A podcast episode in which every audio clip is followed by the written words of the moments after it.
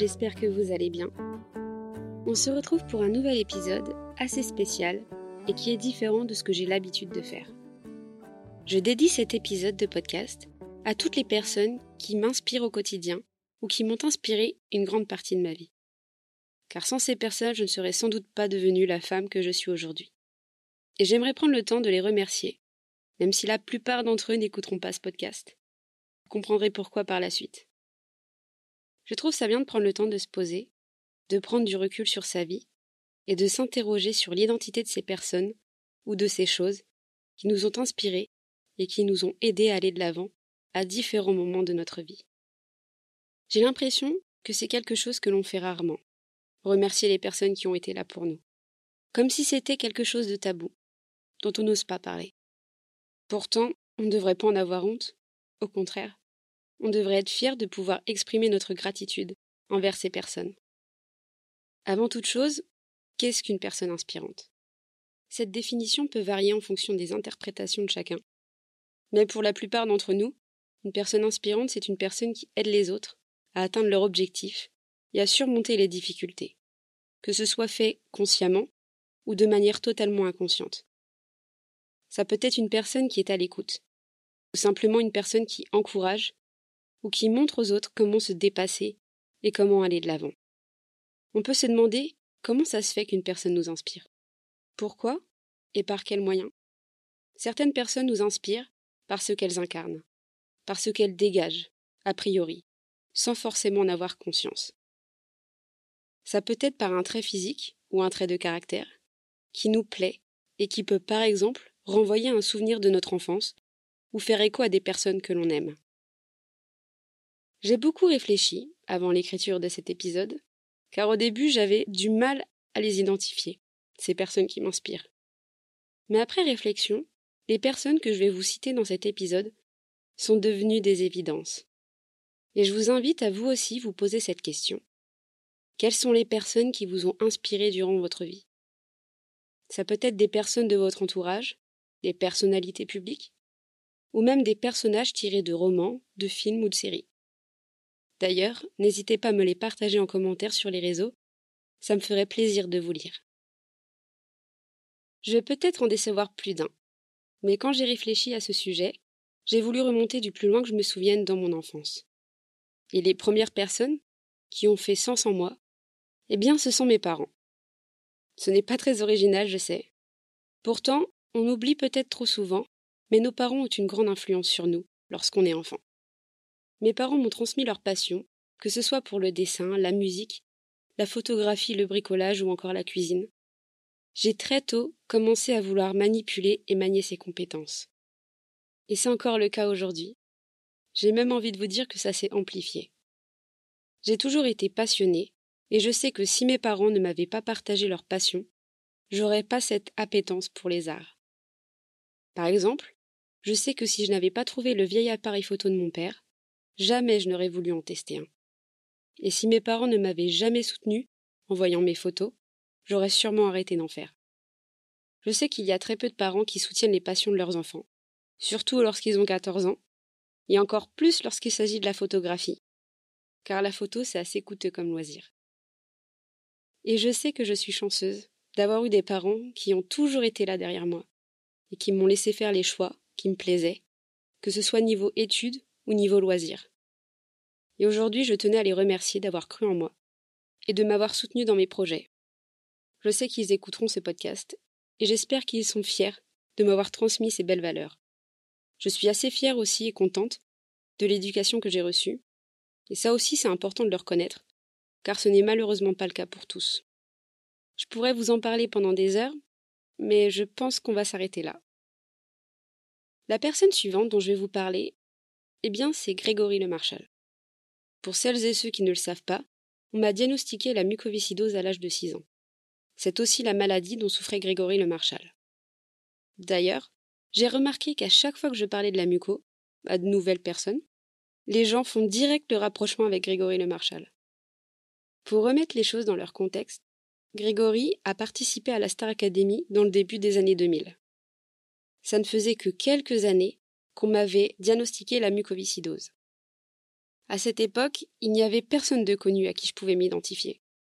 Donc forcément, quand il a commencé à participer à l'émission, eh bien je me suis mise à regarder. Ça se voyait qu'il n'était pas au mieux de sa forme et que la maladie l'impactait au quotidien. Il ratait beaucoup de cours pour faire des séances de kiné et il avait beaucoup d'antibiotiques pour pouvoir performer sur scène chaque semaine.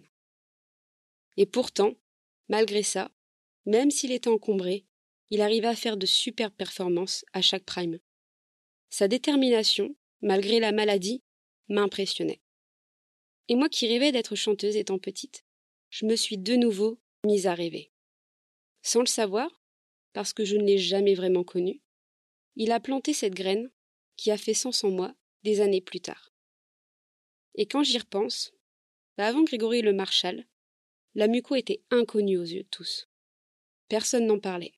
Peu de gens la connaissaient et savaient l'expliquer. C'est clairement grâce à lui qu'on a commencé à en parler dans les médias. C'est grâce à lui si les associations qui luttent pour que la recherche avance ont pris de l'ampleur et ont récolté autant de donations ces dernières années. On ne peut pas le nier. Et je trouvais ça bien d'en parler sur le podcast, car même si je n'étais pas fan de lui, je regardais la Star Academy.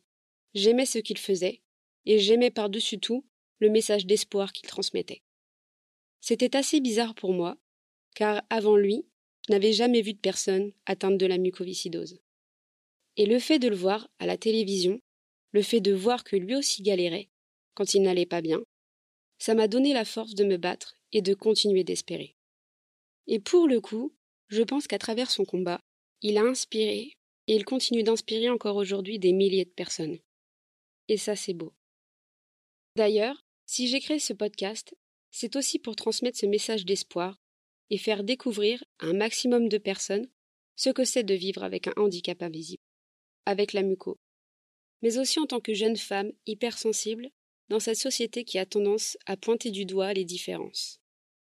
Et pour être honnête, l'idée de me lancer dans ce projet de podcast a fait sens en moi lorsque j'ai commencé à écouter le podcast de Lena Situation. Pour celles et ceux qui ne la connaisseriez pas, c'est l'influenceuse numéro un en France. Elle a d'ailleurs été classée récemment neuvième dans le top 10 des plus grands influenceurs mondiaux. Et c'est la seule française. Elle a commencé il y a quelques années sur YouTube avec des vidéos très lifestyle où elle racontait ses journées sans penser que ça allait intéresser des gens. Elle le faisait avant tout pour elle, pour passer le temps. C'était sa passion.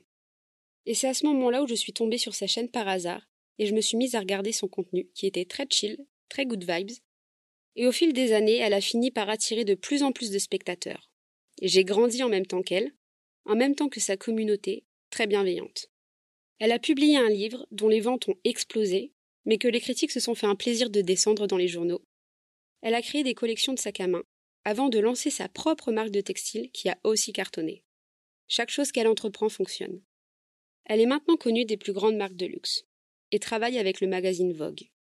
Le souci, c'est qu'en France, voir une jeune femme exceller dans son domaine, et voir une jeune femme réussir, ça les gens, ils n'apprécient pas. C'est à plusieurs reprises qu'elle s'est pris des vagues de haine sur les réseaux, principalement liées à ses tenues ou à sa coupe de cheveux. Car oui, Léna situation a des origines maghrébines et les cheveux frisés. Et ça, bah ça choque encore les gens en 2023. Malgré toute cette vague de harcèlement, elle n'a jamais arrêté d'être elle-même et de s'affirmer et de créer de nouveaux projets. Et c'est fin 2022 qu'elle s'est lancé le projet de créer son podcast vidéo sur Spotify. Évidemment, ce fut et c'est toujours un succès. Moi qui l'ai suivie depuis des années, quand j'ai appris qu'elle sortait son podcast, ça m'a pas surpris du tout. Et c'est là que je me suis dit, mais oui, pourquoi moi aussi je ne ferais pas un podcast? J'ai toujours eu des tas de choses à dire, mais je n'ai jamais su comment. Donc merci Léna, car sans toi, ce podcast n'existerait pas.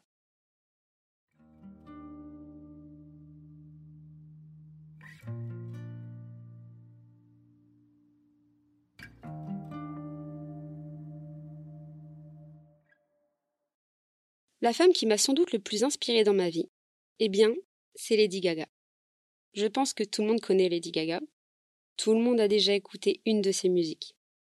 Je trouve que c'est la femme la plus talentueuse que je connaisse, en termes de personnalité publique. Elle a commencé sa carrière en chantant dans les bars pendant des années, avant de se faire connaître, Une fois qu'une de ses musiques est devenue connue, elle a su jouer de son image pour faire parler d'elle à travers ses looks, à travers ses clips. Tous les magazines ne parlaient plus que d'elle. Chaque endroit où elle allait, elle avait une tenue différente et plus exubérante que la précédente. Ces tenues sont devenues tellement emblématiques qu'elles ont été reprises partout et ont fini par la définir, à tel point que lorsqu'on voyait une de ces tenues, on faisait tout de suite référence à Lady Gaga. Elle jouait de son personnage excentrique et se moquait bien des critiques. Et chaque son qui sortait était un hit. C'est comme ça qu'elle a commencé à se faire une réputation à Hollywood et qu'elle a fréquenté d'autres stars mondiales avec qui elle a ensuite travaillé.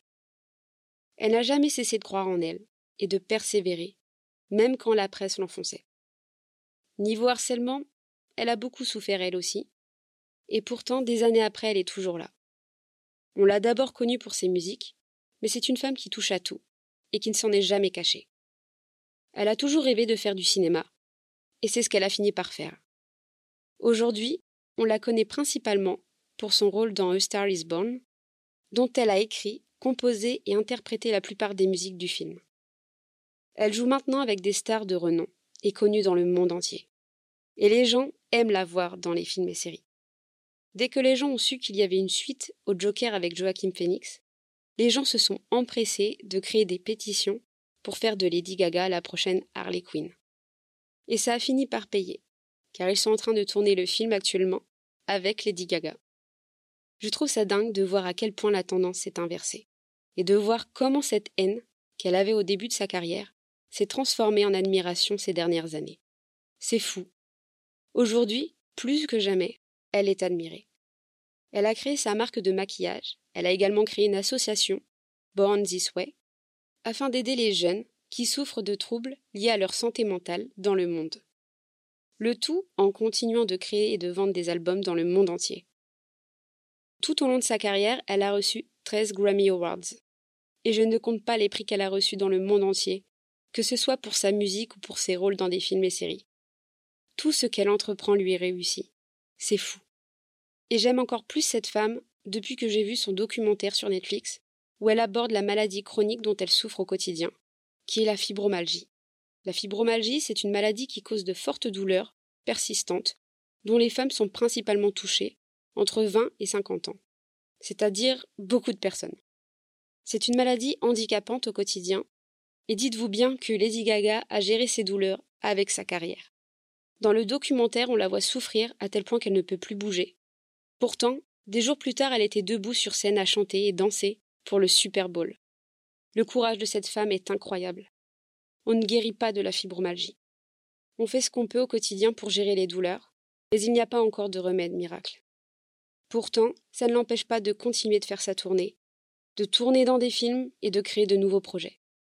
Et quand je vois ça, je ne peux pas m'empêcher de comparer ma pathologie avec la sienne, et je me demande si, à sa place, j'aurais eu le courage, la volonté et la force de faire tout ce qu'elle fait. Et dans le même registre, il y a Selena Gomez, qui a elle aussi beaucoup été harcelée par la presse et a reçu beaucoup de vagues de haine, que ce soit à cause de ses relations amoureuses passées ou par rapport à son poids. Je trouve ça dingue qu'on continue de pointer du doigt les gens pour leur apparence physique, alors qu'à côté de ça, on a cette tendance du body positive, l'acceptation de soi, qui est partout sur les réseaux et dans les médias ces dernières années. Pourtant, ça ne suffit pas. Il faut que les gens continuent de se défouler sur les autres. Et j'ai aussi beaucoup d'admiration pour Selena, parce qu'on a presque le même âge, et parce que j'ai grandi en la regardant à travers ma télévision. J'aime beaucoup sa musique, et je suis contente pour elle à chaque nouvel artiste avec qui elle collabore. Ce n'est pas pour rien si elle est la personne la plus suivie au monde sur Instagram. Elle inspire des tas de gens au quotidien, et encore plus depuis qu'elle a annoncé qu'elle souffrait d'un lupus, il y a quelques années. Avant ça, je n'avais jamais entendu parler du lupus.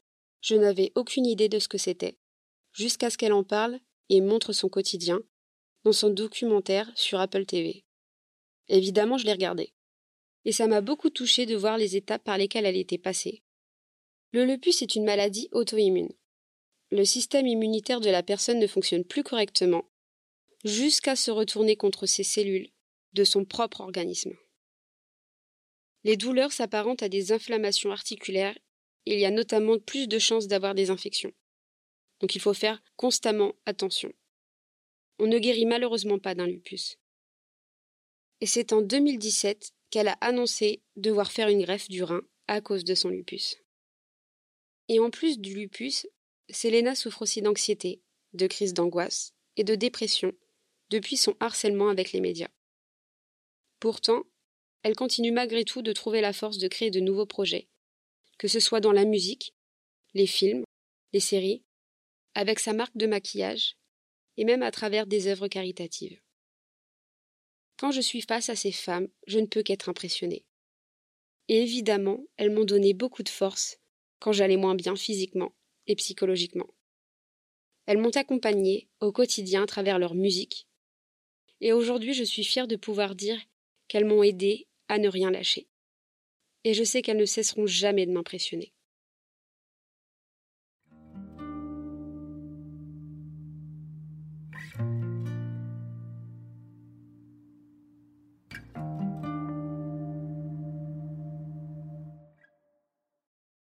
Une série qui a beaucoup marqué mon adolescence et que j'affectionne beaucoup, c'est Glee.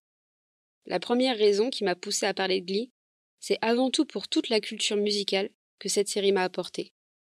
Et c'est grâce à cette série que j'ai eu envie de me mettre à la guitare. C'est la première série qui a parlé d'acceptation de soi aux adolescents et qui a prôné que la différence était une force. C'est la première série télé qui a mis en avant un couple d'ados homosexuels en montrant tout ce qu'ils devaient traverser en termes de harcèlement et de discrimination. Pour ceux qui n'auraient pas le contexte, on était en 2009, bien avant le mariage pour tous. Et à cette époque, c'était encore mal vu d'être homosexuel. Peu de gens l'assumaient et le comprenaient. Au contraire, les homosexuels étaient pointés du doigt, et c'est à cette période où les choses ont commencé à évoluer dans le positif. Ça a pendant longtemps été ma série préférée, car je me suis attachée à la quasi-totalité des personnages, et c'est rare en vrai d'être attaché à autant de personnages dans une série. J'ai dû la regarder au moins quatre fois en entier, pour ne rien vous cacher. Il y a d'épisodes que je connais par cœur et dont je ne me lasse toujours pas de regarder. Parfois, quand je ne vais pas bien, je regarde un épisode et ça va beaucoup mieux. Ryan Murphy, le réalisateur, qui est aussi connu pour avoir réalisé la série American Horror Story, a réussi à transmettre des tas de messages très positifs pour chacun de ses personnages. Il a su parler de racisme, de religion, de sexualité, de handicap, de transidentité. Il a su mettre en avant le combat des femmes dans la société. Donc il faut reconnaître que c'est un très bon réalisateur et qu'il sait très bien jouer avec nos émotions. Tant parfois, il y a cette atmosphère très good vibes, très inspirante, mais lorsqu'il s'agit de tirer la corde sensible et de nous faire pleurer, il est très fort aussi. Je me souviens qu'à l'époque, je restais éveillée jusqu'à 3 heures du matin pour regarder la diffusion en direct des États-Unis via des sites de streaming. Le tout en VO. C'était assez dingue maintenant que j'y repense. Et, je crois que c'est aussi grâce à Glee que j'ai commencé à apprécier l'anglais. Je l'étudiais comme tout le monde au collège et au lycée, mais j'appréciais pas plus que ça l'anglais. J'avais un peu de difficulté, je dois l'admettre. En m'attachant à cette série, j'avais trouvé une bonne raison de m'y intéresser davantage. Et c'est comme ça que j'ai commencé à apprécier l'anglais, jusqu'au final aller en fac de langue. Comme quoi, tout peut arriver. Aujourd'hui, tous les jeunes apprécient l'anglais. Car avec les réseaux sociaux, on est connecté avec le monde entier, donc c'est préférable de parler anglais. Mais ce n'était pas le cas il y a encore quelques années. En dehors des épisodes, je regardais aussi des tas de vidéos où l'on voyait les acteurs enregistrer les musiques en studio, on les voyait apprendre les chorégraphies, et ils répétaient cet enchaînement chaque semaine. On ne s'en rend pas compte comme ça en regardant la série mais chaque épisode demande des heures et des heures de répétition et de travail acharné. Il y avait des centaines de personnes qui bossaient sur ce projet, c'était assez coûteux, et je pense que c'est aussi une des raisons qui a fait que la série a commencé à s'essouffler, puis s'est arrêtée. Et même si ça fait des années maintenant qu'on n'en entend plus trop parler, elle reste gravée en moi, cette série. Dès que j'entends une des chansons qui a été jouée dans cette série, mon cœur s'emballe. J'ai l'impression de revivre chaque moment, un peu comme si j'étais l'un des personnages. Je crois que c'est ça qu'on appelle la nostalgie. Cette série a permis à des milliers de personnes de s'identifier aux personnages par rapport à ce qu'ils vivaient, comme péripéties dans la série. Elle a aidé des milliers de personnes à s'accepter comme elles étaient, et surtout de s'assumer comme elles étaient aux yeux de tous. Glee est apparu sur les écrans en 2009. Et la série a émergé en même temps que les réseaux sociaux. Je me souviens à l'époque qu'il y avait une grosse fanbase sur Twitter et les gens étaient hyper bienveillants les uns avec les autres. D'ailleurs, c'est à cette époque que j'ai commencé à faire des montages vidéo à partir des extraits de la série, que j'aimais beaucoup, et que je reprenais pour les remettre en scène à ma manière. Un peu comme des flashbacks des meilleurs moments, mais que je romantisais un peu. J'étais encore au collège et je faisais ça sur Movie Maker, pour celles et ceux qui se souviennent. C'était le logiciel de montage qu'on avait sur Windows, de très mauvaise qualité, faut le reconnaître. Mais moi je m'en fichais. Je faisais avec ce que j'avais, et ça me plaisait bien de créer des vidéos. Et c'est comme ça qu'est née ma passion pour l'audiovisuel. J'ai commencé par faire des vidéos de Glee, puis j'ai fait des montages pour les anniversaires de mes potes, et des années plus tard, je réalisais des courts-métrages que je produisais moi-même. Petite transition pour vous parler d'une personne que j'affectionne beaucoup. Je me reconnais dans chacune de ses œuvres. Il s'agit de Xavier Dolan, qui est pour moi le plus grand réalisateur de sa génération. Il prône la tolérance et l'acceptation des différences à travers ses œuvres. Il a une manière de transmettre les émotions qui me touche particulièrement. Et tu reconnais lorsqu'un film est de lui. Rien qu'à l'image, rien qu'à la manière dont il explore les relations humaines et comment il retranscrit les sentiments de chacun. Et en plus d'être réalisateur, il joue également dans la majorité de ses films.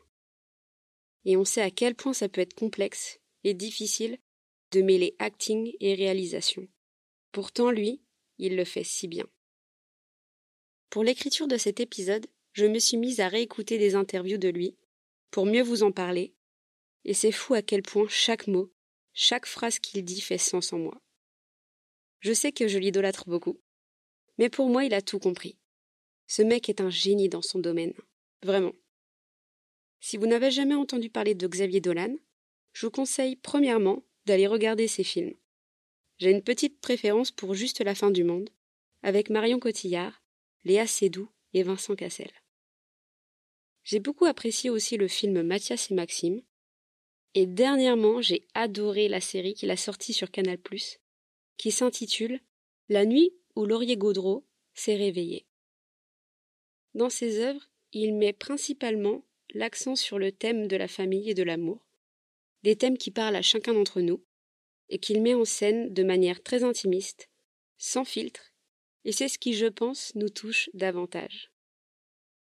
Il met en avant dans ses œuvres une communication dysfonctionnelle qui, une fois mêlée avec toutes les émotions des personnages et leur vécu, finit par donner une ambiance explosive. Il l'a déjà dit dans plusieurs interviews, Xavier Dolan est passionné par les femmes. Il adore mettre en avant dans ses films l'image de femmes fortes, libres et courageuses. La figure de la mère est omniprésente et la thématique de la relation mère-fils aussi. La musique tient une place très importante dans ses œuvres. Elle a toujours très bien été choisie d'ailleurs. Tout comme Glee, j'ai beaucoup d'admiration pour le choix des musiques de Xavier Dolan, car ce sont des musiques qui me touchent particulièrement et que j'aime réécouter. Xavier Dolan est aussi connu pour son long discours au Festival de Cannes en 2014, lorsqu'il a reçu le prix du jury pour le film Mommy. Je peux vous en citer un passage pour que vous vous fassiez votre propre avis. Dans son discours, il dit Accrochons-nous à nos rêves, car nous pouvons changer le monde par nos rêves. Nous pouvons faire rire les gens, les faire pleurer. Nous pouvons changer leurs idées, leur esprit. Et en changeant leur esprit, nous pouvons changer le monde. Ce ne sont pas que les hommes politiques et les scientifiques qui peuvent changer le monde, mais aussi les artistes. Ils le font depuis toujours. Il n'y a pas de limite à notre ambition, à part celle que nous nous donnons et celle que les autres nous donnent. En bref, je pense que tout est possible à qui rêve, ose, travaille et n'abandonne jamais. Et puisse ce prix en être la preuve la plus rayonnante. Quelques années plus tard, il a dit cette phrase en interview que j'affectionne beaucoup. N'écoutez pas les gens qui vous disent d'arrêter de rêver et de redescendre sur Terre. Le monde est rempli de pessimistes. Et puis les pessimistes ne vont jamais nulle part. Pour quelques optimistes, qui eux vont très loin. C'est sur cette phrase que je souhaite terminer cet épisode. Je sais que j'ai beaucoup parlé, donc je pense que je vais m'arrêter là, même si j'aurais très bien pu continuer de parler pendant des heures. J'espère que le sujet de cet épisode vous a plu. J'ai essayé de me livrer à vous à cœur ouvert. J'espère vous avoir fait découvrir de nouvelles personnes. Comme je l'ai dit au début de cet épisode, je trouve ça bien de prendre le temps de remercier les personnes qui nous ont inspirés ou aidés à aller de l'avant dans nos vies. Sans les personnes que je vous ai présentées, je ne serais pas la personne que je suis aujourd'hui. Car j'ai grandi, je me suis forgée, je me suis construite à travers ces personnes, à travers ces œuvres, qui m'ont touchée et dont je me suis inspirée pour avancer. Je trouvais ça bien d'en parler, car ça vous permet d'en apprendre aussi plus sur moi. Et j'aimerais bien avoir vos retours en commentaire sur Insta ou YouTube, pour qu'à mon tour, je fasse plus ample connaissance avec vous. En attendant le prochain épisode, je vous souhaite une agréable journée, semaine ou soirée, si vous m'écoutez le soir avant d'aller vous coucher. Prenez soin de vous et de vos proches, et on se dit à très vite. Bisous